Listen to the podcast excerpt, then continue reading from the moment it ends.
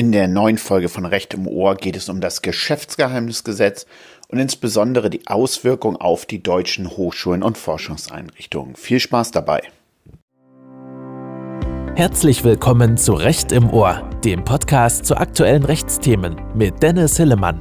Dennis ist Fachanwalt für Verwaltungsrecht und Partner einer international tätigen Rechtsanwaltskanzlei. Seine Gäste und er sprechen vor allem über neue Gesetze und zukunftsweisende Technologien. Alle in diesem Podcast geäußerten Meinungen sind ausschließlich Meinungen von Dennis und seinen Gästen und stellen keine Rechts-, Steuer- oder Finanzberatung dar.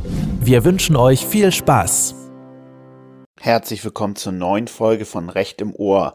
Das ist Episode 6. Mein Name ist Dennis Hillemann und ich freue mich, dass ihr wieder dabei seid. Heute geht es um das Geschäftsgeheimnisgesetz. Das stelle ich euch überblicksmäßig vor und gleichzeitig erläutere ich, welche Auswirkungen das vor allem auch für die deutsche Wissenschaft hat. Das heißt für Hochschulen und öffentlich finanzierte Forschungseinrichtungen, aber natürlich für, auch für alle anderen, die letztlich in, in äh, Forschung und Entwicklung tätig sind, denn ich glaube, die Bedeutung des Geschäftsgeheimnisgesetzes und seine Auswirkungen werden noch vielfach unterschätzt. Daher heute ein Schwerpunktthema, das neue Geschäftsgeheimnisgesetz. Worum geht's denn alles mal grundsätzlich? Also erstmal hat die ganze Sache ganz schöne Relevanz, denn nach Schätzung des BDI belaufen sich die Schäden in Deutschland alleine durch Datendiebstahl, Industriespionage und Sabotage auf jährlich über 50 Milliarden Euro. Und zum besseren Schutz von Geschäftsgeheimnissen vor unerlaubter Erlangung, Nutzung und Offenlegung, das ist Paragraph 1 des Geschäftsgeheimnisgesetzes, der da den Zweck dieses Gesetzes darlegt, ist also das Geschäftsgeheimnis am Gesetz am 20.04.2019 in Kraft getreten. Es beruht auf einer EU-Richtlinie, die damit umgesetzt wurde. Und Ziel des Gesetzes ist ein äh, zivilrechtlicher Schutz der Geschäftsgeheimnisse und die Harmonisierung des Geheimnisschutzes in der EU äh, welcher bislang völlig unterschiedlich entsprechend lief. Wer ist betroffen vom Geschäftsgeheimnisgesetz? Das heißt, wer sollte da unbedingt mal reinschauen? Das sind letztlich alle Geheimnisinhaber. Das bedeutet natürliche und juristische Personen, die als Geschäftsgeheimnisinhaber regelmäßige Kontrolle über eigene Geschäftsgeheimnisse haben oder fremde Geschäftsgeheimnisse erlangen, nutzen oder offenlegen, rechtsverletzende Produkte haben oder eben entsprechend ein rechtsverletzendes Produkt, also die Definition davon, ist ein Produkt, dessen Konzeption, Merkmale, Funktionsweise, Herstellungsprozesse oder Marketing in erheblichem Umfang auf einem rechtswidrig erlangten, genutzten oder offengelegten Geschäftsgeheimnis beruht. Das ist in Paragraph 2 des Geschäftsgeheimnisgesetzes definiert.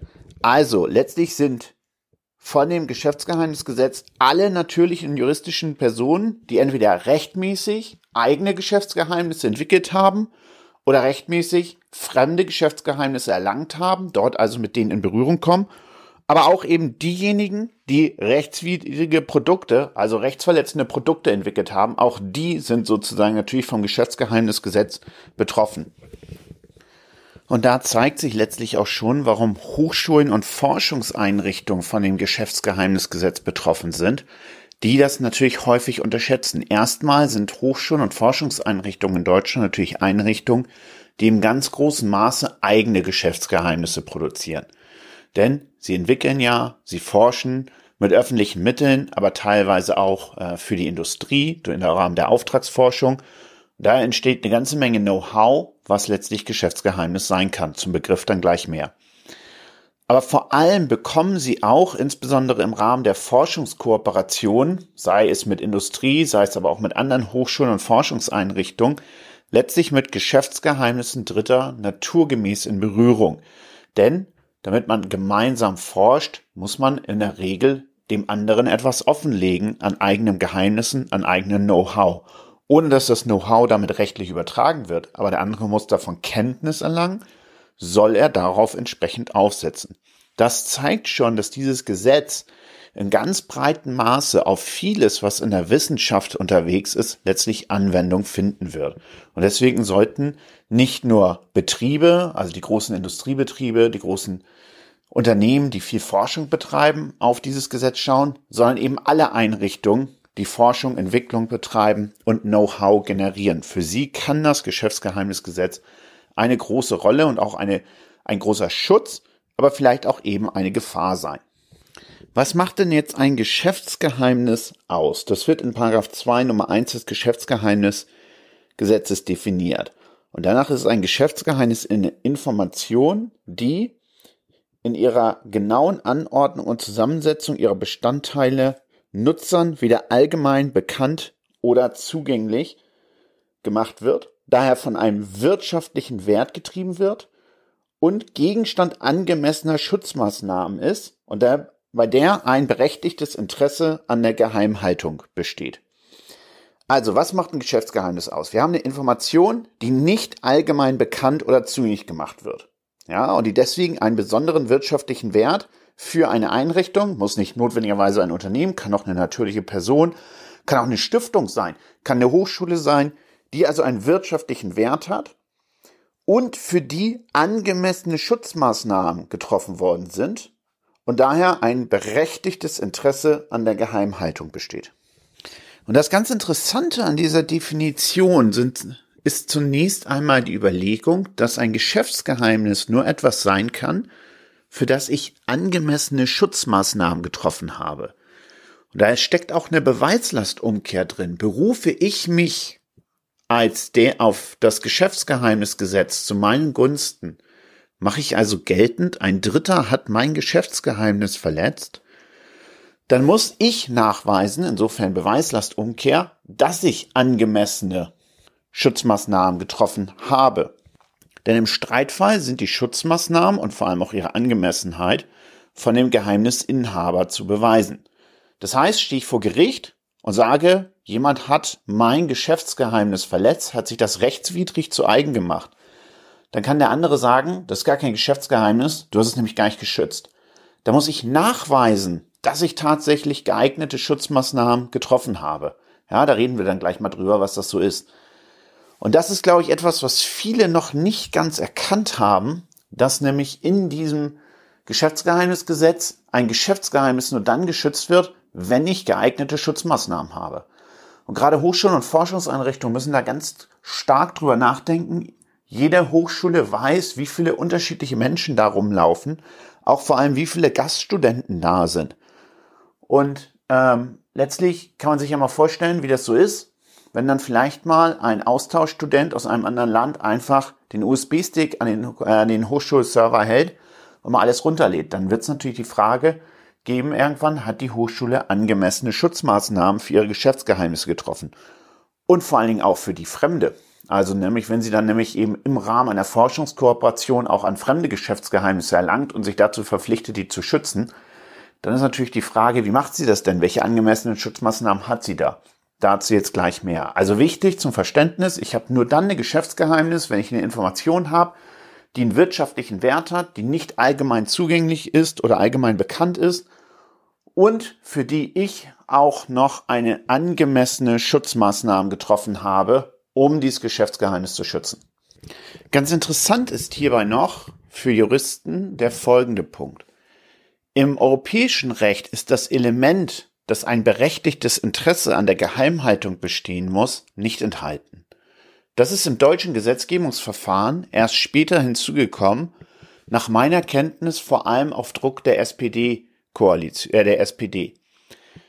Der Hintergrund dabei liegt auch in einer anderen Rechtsmaterie, mit der ich es sehr häufig zu tun habe, nämlich mit dem Informationsfreiheitsgesetz und dem Umweltinformationsgesetz. Was steckt dahinter? Dazu werde ich auch mal eine ausführliche Podcast-Episode machen. Aber ganz kurz gesagt, kann jeder von uns sich an die Verwaltung, an Landesministerien, an Bundesministerien, ans Bundeskanzleramt wenden und Auskunft beziehungsweise Einsicht in dort vorhandene Unterlagen verlangen. Ja, also ihr könnt etwa ans Bundeskanzleramt schreiben und sagen, hey, ich möchte alle Unterlagen haben, die bei euch vorhanden sind, zum Beispiel zur Digitalisierung. Oder ihr könnt eben ans Bundesverteidigungsministerium schreiben und sagen, hey, ich möchte alles sehen, was ihr zu Panzerkäufen habt. Und natürlich kriegt man nicht alles zu sehen, denn es gibt Ausschlussgründe, die einem solchen Informationsfreiheitsanspruch entgegenstehen. Und ein wichtiger Ausschlussgrund dazu ist natürlich das Vorliegen von Betriebs- und Geschäftsgeheimnissen in den Unterlagen. Und schon bisher war es so, dass Wenn sich jemand dann auf Betriebs- und Geschäftsgeheimnisse gegenüber der öffentlichen Behörde beruft oder später, wenn es in einen Gerichtsstreit geht, vor das Verwaltungsgericht, ob die Behörde ausreichend Akteneinsicht oder Einsicht in die Unterlagen gewährt hat, dann war immer die Frage, wie werden denn Betriebs- und Geschäftsgeheimnisse dargelegt? Und da war dann schon immer das drin, in Anlehnung an eine alte Rechtsprechung zum UWG, zum Gesetz gegen unlauteren Wettbewerb, dass ein berechtigtes Interesse vorliegen muss für ein Geschäftsgeheimnis. Und äh, diese Definition ist dann auf Druck äh, aus meiner Sicht der SPD wieder reingekommen in das Gesetz, obwohl das Europarecht das nicht kennt. Ich glaube auch, weil die Befürchtung bestand, dass ansonsten die Informationsfreiheitsrechte, das Transparenzrecht unterlaufen wird, weil es nur auf das objektive Vorliegen eines Geschäftsgeheimnisses angekommen wäre, nicht auf das subjektive Element eines berechtigten Interesses. Macht euch ein Beispiel dazu, stellt euch vor, ist ja jetzt nicht ganz unrealistisch, eine Firma baut in ihre Autos unzulässige Abschalteinrichtungen ein und später wollt ihr Einsicht haben in die Unterlagen dieser Firma, zum Beispiel beim Kraftfahrtbundesamt. Und das, die Firma macht natürlich geltend dann, hey, das sind aber letztlich Geschäfts- und Betriebs- und Geschäftsgeheimnisse. Dann stellt sich die Frage, kann man an einer unzulässigen Abschalteinrichtung überhaupt ein berechtigtes Interesse an einem Betriebsgeheimnis haben. Also das ist natürlich so das, was da drin steckt, warum diese Definition also durchaus eine Rolle spielen kann. Und ich bin gespannt, wie sich das entwickelt. Letztlich aber eben hat das deutsche Recht erstmal dieses Element eines berechtigten Interesses wieder aufgenommen, obwohl es das Europarecht nicht kennt. Äh, da gibt es auch durchaus schon kritische Meinungen in der Literatur dazu ähm, die sagen, das kann aber so eigentlich nicht gewollt sein. Dr. Gerhard Wieber, ein Kollege von mir, hat dazu einen Aufsatz geschrieben, äh, ist in der NVWZ veröffentlicht, solltet ihr mal reingucken. Okay, kommen wir mal zu der Frage zurück, welche Schutzmaßnahmen sind denn jetzt zu treffen, damit wir am Ende tatsächlich nachweisen können, dass wir eine Information von Wert als natürliche Person oder als Unternehmen so geschützt haben, dass sie dann ein Geschäftsgeheimnis im Sinne des Gesetzes darstellt. Tja, und da ist natürlich die schöne, das äh, Geschäftsgeheimnisgesetz ist noch ganz jung. Und welche Schutzmaßnahmen dabei zu treffen sind, ist eben dann angesichts des relativ neuen Gesetzes noch nie, gar nicht endgültig klar. Und da wird sie erstmal die Entwicklung in der Rechtsprechung abwarten. Klar ist auf jeden Fall, Schutzmaßnahmen können rechtliche, technische oder organisatorische Maßnahmen sein. Und es kommt dann eben auf die Wichtigkeit der zu schützenden Informationen an. Ja, um letztlich zu bestimmen, wie stark denn die Schutzmaßnahmen sein können beziehungsweise sein müssen, damit wir ein Geschäftsgeheimnis äh, entsprechend haben.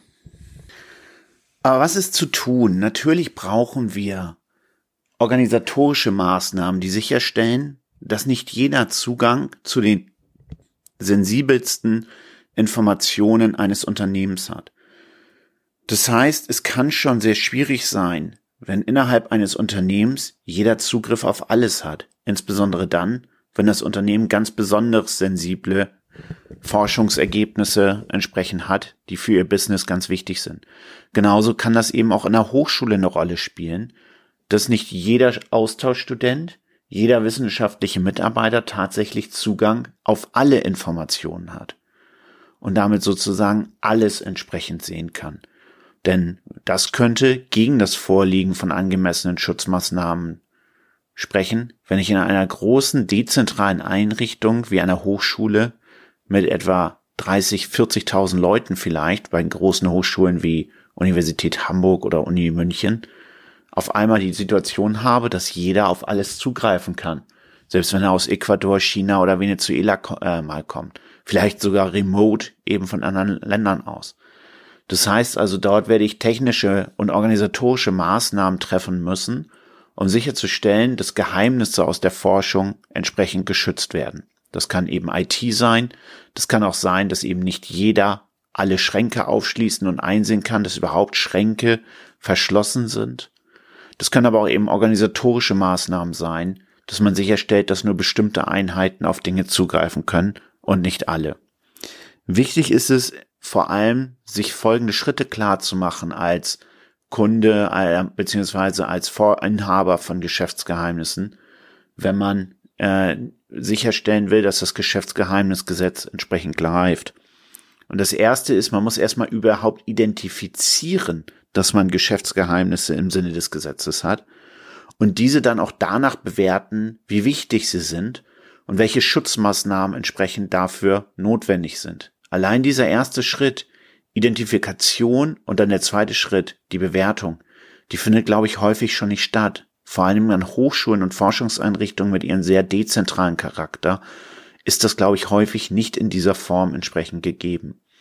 Das heißt, hier werden Prozesse, seien es IT-Prozesse, aber seien es eben auch Organisationsprozesse eingeführt werden müssen, die dazu führen, dass entsprechende Geschäftsgeheimnisse tatsächlich identifiziert und auch bewertet werden. Nicht nur die eigenen, sondern auch die von Dritten. Und dann ist natürlich in einem Schritt, dritten Schritt der Schutz dieser Geschäftsgeheimnisse in rechtlicher, organisatorischer und technischer Hinsicht sicherzustellen. Und diese, dieser Schutz muss wiederum entsprechend dokumentiert werden, damit man dann eben auch im Fall der Fälle, wenn es zum Prozess um eine Verletzung wegen Geschäftsgeheimnissen kommt, der Schutz entsprechend dokumentiert ist und diese Dokumentation vorgelegt werden kann. Insbesondere ist das wichtig auch dann, wenn man mit fremden Geschäftsgeheimnissen umgeht, dass man auch dem fremden Geschäftsinhaber letztlich klar nachweisen kann, ich habe deine Geschäftsgeheimnisse geschützt. Stellt euch vor, ein großer Automobilkonzern arbeitet zusammen mit einer Hochschule, das ist natürlich auch sehr häufig der Fall, und damit die Studenten, die Wissenschaftler an der Hochschule einen besseren Antrieb entwickeln können für Fahrzeuge, für Elektrofahrzeuge dieses Automobilherstellers, legt der Automobilhersteller entsprechend offen, was die bisherigen, wie die bisherigen Antriebe funktionieren. In einem gewissen Umfang gewährt er also Einsicht in seine Betriebs- und Geschäftsgeheimnisse. Jetzt gibt es zwei Ebenen. Erstens, der Automobilhersteller, der vielleicht über eigene tolle technische Schutzmaßnahmen verfügt innerhalb des eigenen Hauses, gibt jetzt ja sein Geschäftsgeheimnis raus und läuft damit Gefahr, dass eine unbestimmte Vielzahl von Personen Kenntnis von diesem Geschäftsgeheimnis haben. Damit er nicht den Schutz des Geschäftsgeheimnisgesetzes verliert, wird er die Hochschule in einem entsprechenden Vertrag dazu verpflichten, einen starken Schutz dieses Geschäftsgeheimnisses zu gewährleisten. Das heißt, die Hochschule wird sich in rechtlicher Hinsicht, das sind also rechtliche Schutzmaßnahmen dieses Automobilherstellers, wird sich in rechtlicher Hinsicht dann starken Schutzmaßnahmen unterwerfen und sich dazu verpflichten, auch gegebenenfalls dann mit daraus folgenden starken Schadensersatzansprüchen. Das ist also bei einer solchen Industriezusammenarbeit, Auftragsforschung, Industriekooperation, wie immer ihr das auch nennen wollt, also die erste Ebene, dass die Industrie zukünftig Hochschulen und Forschungseinrichtungen aus eigenem Interesse heraus noch viel stärker zum Schutz ihrer Geschäftsgeheimnisse verpflichten wird als bisher. Und dann bedeutet das natürlich auch, dass Hochschulen und Forschungseinrichtungen das auf ihrer Ebene tatsächlich umsetzen müssen. Sie müssen also sicherstellen, dass diese Betriebs- und Geschäftsgeheimnisse auch tatsächlich geschützt werden. Und das ist natürlich ein echt großes Risiko an Hochschulen.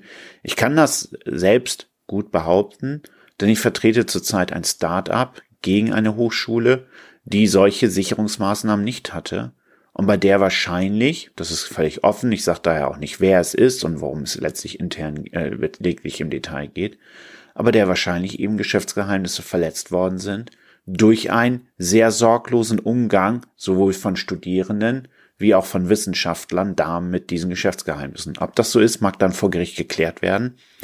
Äh, es ist auch nicht meiner, äh, es ist auch nicht üblich, dass ich gegen Hochschulen klage, das bitte zum Verständnis.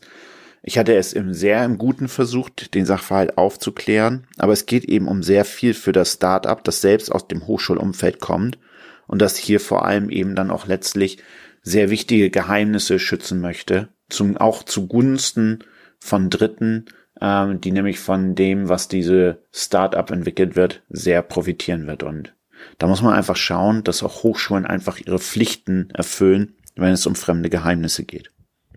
Was passiert denn jetzt, wenn jemand ein Geschäftsgeheimnis hat und ausreichende Sicherungsmaßnahmen getroffen hat und jetzt trotzdem ein Dritter die Rechte daraus verletzt? also das Geschäftsgeheimnis rechtswidrig erlangt und das für eigene Produkte oder Dienstleistungen erwirbt. Dann sieht das Gesetz Folgendes vor. Zunächst einmal besteht ein Anspruch auf Beseitigung der Beeinträchtigung und bei Wiederholungsgefahr auch ein Anspruch auf Unterlassen gegen den Rechtsverletzer. Das ist letztlich nicht, nichts Neues. Das gab es sozusagen natürlich auch schon in Zeiten des UWG, ist jetzt aber nochmal klarer entsprechend formuliert. Es gibt ferner einen Anspruch auf Vernichtung oder Herausgabe von im Besitz des Rechtsverletzers befindlichen Dokumenten, Gegenständen, Materialien, Stoffen oder elektronischen Dateien, die Geschäftsgeheimnisse des Anspruchsinhabers enthalten oder entsprechend verkörpern.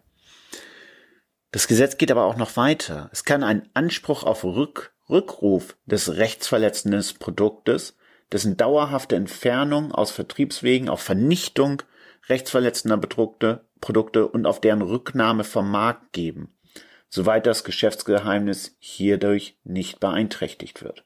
Ja, also es kann sogar dazu führen, dass Produkte zurückgerufen und vernichtet werden muss. Ferner gibt es einen Anspruch auf Auskunft zu gesetzlich bestimmten Informationen, wie zu Herstellern, Lieferanten, Mengen, Kaufpreise, das Geheimnis verkörpernde oder beinhaltende Gegenstände und ähnliches sowie auf Schadensersatz natürlich dann auch, wenn eine solche Auskunft verweigert wird. Und natürlich ist Schadensersatz noch viel weiter gegeben, denn es gibt auch einen Anspruch auf Ersatz des aus der vorsätzlich oder fahrlässig begangenen unerlaubten Handlung entstehenden Schadens unter Berücksichtigung unter anderem auch des Gewinns aus der Rechtsverletzung. Das ist zwar alles natürlich aus dem UWG bisher auch bekannt gewesen, aber die Ansprüche sind jetzt noch weitergehend, klarer definiert und natürlich entsprechend deutlich besser durchzusetzen durch dieses neue Gesetz. Das, das zeigt eben auch nochmal die Bedeutung des neuen Geschäftsgeheimnisgesetzes.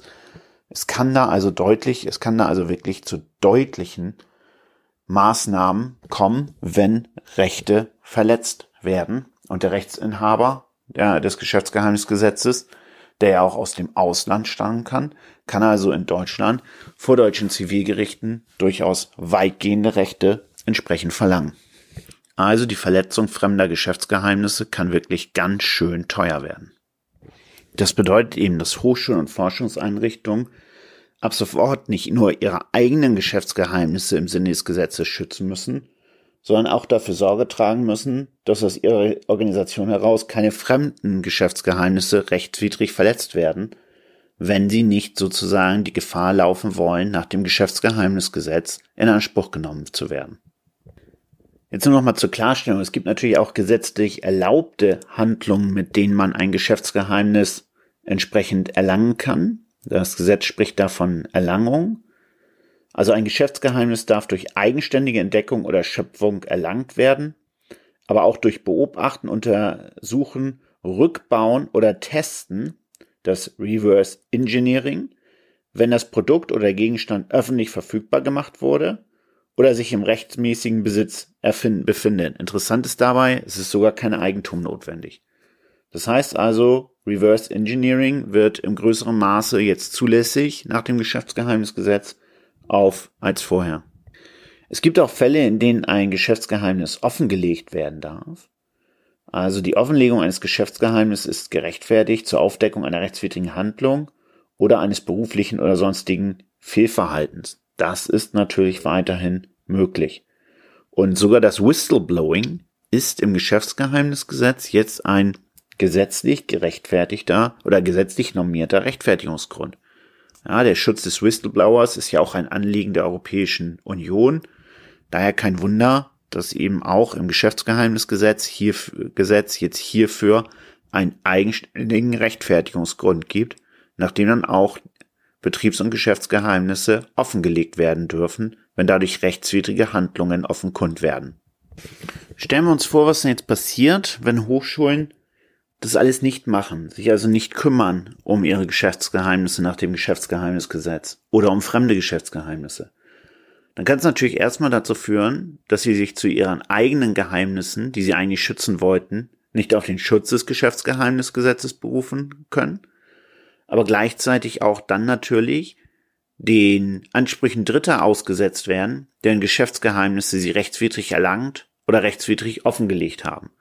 Und wenn man sich bedenkt, mit wie vielen Geschäftsgeheimnissen Hochschulen und Forschungseinrichtungen in Berührung kommen, wie viele Leute da unterwegs sind, dann ist das schon ein ganz erhebliches Risiko für Hochschulen und Forschungseinrichtungen, dass da was schief läuft, dass insbesondere Studierende einfach fremde Geschäftsgeheimnisse sich zu eigen machen, auf den Hochschulcomputer hochladen und es dann darauf aufgesetzt immer weitere Rechtsverletzungen gibt, also etwa, dass in Lehre und Forschung verwendet wird. Da muss die Hochschule in Zukunft aufpassen. Das kann nur deswegen notwendig sein, in der Hinsicht ein funktionierendes Compliance-System einzuführen. Auch wenn Hochschulen natürlich den Wort Compliance entsprechend hassen, das ist mir durchaus klar. Und es ist auch nicht so, dass sie jetzt irgendwie ein Compliance-System wie ein großes Unternehmen wie Volkswagen oder Audi haben müssen. Aber es kann eine Maßnahme sein. Wichtig sein kann es sein, Zugangskontrollen zu haben oder andere technische Schutzmaßnahmen in der IT-Technik, dass nicht jeder auf die Unterlagen zugreifen kann. Patente müssen geschützt werden. Verträge an Hochschulen und Forschungseinrichtungen mit Unternehmen müssen so gestaltet sein, dass sowohl eigene wie fremde Geschäftsgeheimnisse ausreichend geschützt werden. Da kann es also wichtig sein, nochmal in die entsprechenden Verträge reinzuschauen. Tja, und dann muss man letztlich auch innerhalb der Einrichtung ein gewisses Need-to-Know-Prinzip einführen. Das bedeutet sozusagen, dass dann natürlich auch entsprechend Hochschulangehörige, seien es die Wissenschaftler, seien es das Verwaltungspersonal, äh, seien es aber auch die Studierenden, entsprechend sensibilisiert werden, dass sie sich nicht einfach fremde Geschäftsgeheimnisse zu eigen machen und die für sich äh, entsprechend ähm, verwerten. Denn natürlich wäre es eine Riesensache und eine große, große Folge natürlich auch dann für eine Hochschule, wenn dort systematisch fremde Geschäftsgeheimnisse verletzt werden oder eigene nicht gesichert werden, mit der Folge, dass Schadensersatzansprüche entstehen, dass Gewinn abgeschöpft wird, dass eine Hochschule Auskunftserlangen ausgesetzt werden. Denn am Ende trifft das dann natürlich das Rektorat oder das Präsidium oder den Hochschulkanzler, nicht die Jungs unten, nicht die Jungs und Mädels unten, sondern die Jungs und Mädels oben. Das heißt gerade die Präsidien, die Rektorate, die Kanzler müssen darauf aufpassen, dass dieses Thema entsprechend in den Hochschulen oder in den Forschungseinrichtungen, die sie vertreten, entsprechend bewusst ist und dort entsprechende Maßnahmen auch äh, getroffen werden. Es gibt da auch noch eine andere Ebene, über die ich äh, hier kurz sprechen möchte, die da eine wichtige Rolle spielen kann, und das ist das Verbandssanktionsgesetz, das ja geplant ist. Das Verbandssanktionsgesetz liegt ja bislang nur im Entwurf vor und will die Sanktionierung von Verbänden auf eine eigenständige gesetzliche Grundlage treffen. Und es wird dann nach dem Legalitätsprinzip entsprechend, äh, anders als nach dem Opponitätsprinzip, nach dem OWG, dazu führen, dass Staatsanwaltschaften auch die Rechtsverstöße von Verbänden entsprechend untersuchen müssen. Was macht denn eine Verbandsstraftat in diesem Sinne dieses Entwurfs auf? Das ist eine Straftat, durch die Pflichten, die die Verband treffen, verletzt worden sind oder durch die der Verband bereichert worden ist oder bereichert werden sollte. Und es wird dann sehr weites Pflichtverständnis für den Verband geben und da auch allgemeine Sorgfaltspflichten drunter entsprechend fallen. Und das kann dann eben auch, und das ist der wichtige Aspekt, das kann dann eben auch die Pflichten nach dem Geschäftsgeheimnisgesetz sein. Ja, also stellt euch vor, eine Hochschule, eine Forschungseinrichtung verletzt systematisch die Pflichten, äh, die Pflichten nach dem Geschäftsgeheimnisgesetz, führt etwa dazu, dass intern die Rechte, Geschäftsgeheimnisse Dritter total offengelegt werden, dann kann das darunter fallen. Und es macht auch keinen Unterschied, ob das alles vorsätzlich oder fahrlässig passiert ist. Es kommt auf die objektive Pflichtwidrigkeit an. Das ist das Entscheidende. Und das kann gerade an der Hochschule natürlich ganz ganz einfach zutreffen. Und da muss man wissen, nach dem derzeitigen Prinzip kann auch eine Hochschule ein Verband im Sinne dieses Gesetzes sein, also im Sinne des Verbandsaktionsgesetzes. Denn die Logik ist dabei, und das ist total strange, dass es zwar eine Hoheitsausnahme gibt, dass also das Verbandsaktionsgesetz dann nicht Anwendung findet, wenn juristische Personen des öffentlichen Rechts entsprechend im hoheitlichen Bereich tätig sind, also etwa in der hoheitlichen Lehre, Forschung. Aber etwa bei der Auftragsforschung für Unternehmen, da kann das, greift das wieder voll ein. Da werden auch Hochschulen und Forschungseinrichtungen da entsprechend runterfallen. Und nochmal zur Logik des Entwurfs. Ja, der Verband ist verantwortlich, wenn jemand als Leitungsperson des Verbandes eine Verbandsstraftat begangen hat. Das wäre also dann eben das Rektorat, Präsidium der Kanzler bei einer Hochschule. Oder, und das ist das Entscheidende, sonst jemand in Wahrnehmung der Angelegenheiten des Verbands eine Verbandsstraftat begangen hat und Leitungspersonen die Straftat durch angemessene Vorkehrungen hätten wesentlich erschweren können. Also durch Maßnahmen der Organisation, der Auswahl, der Anleitung, der Aufsicht.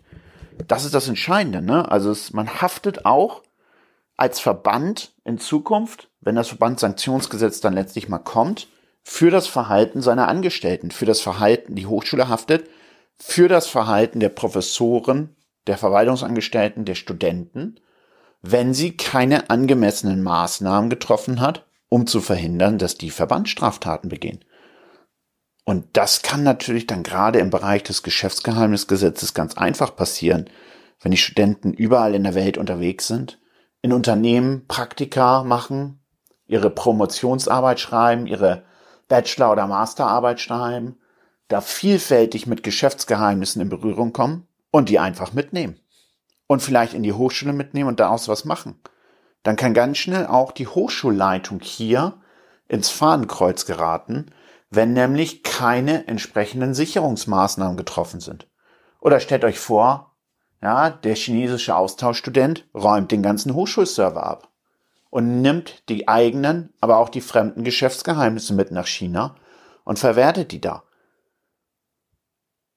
Und dann kann die Hochschulleitung entsprechend einpacken, denn das wäre durchaus erstens nicht nur ein Verstoß gegen das Geschäftsgeheimnisgesetz, sondern es kann eben auch eine Verbandsstraftat sein weil es an angemessenen Verhalten fehlt. Da können Schadensersätze folgen, da können aber eben auch dann eben solche strafrechtlichen Ermittlungen gegen die Hochschule draus folgen.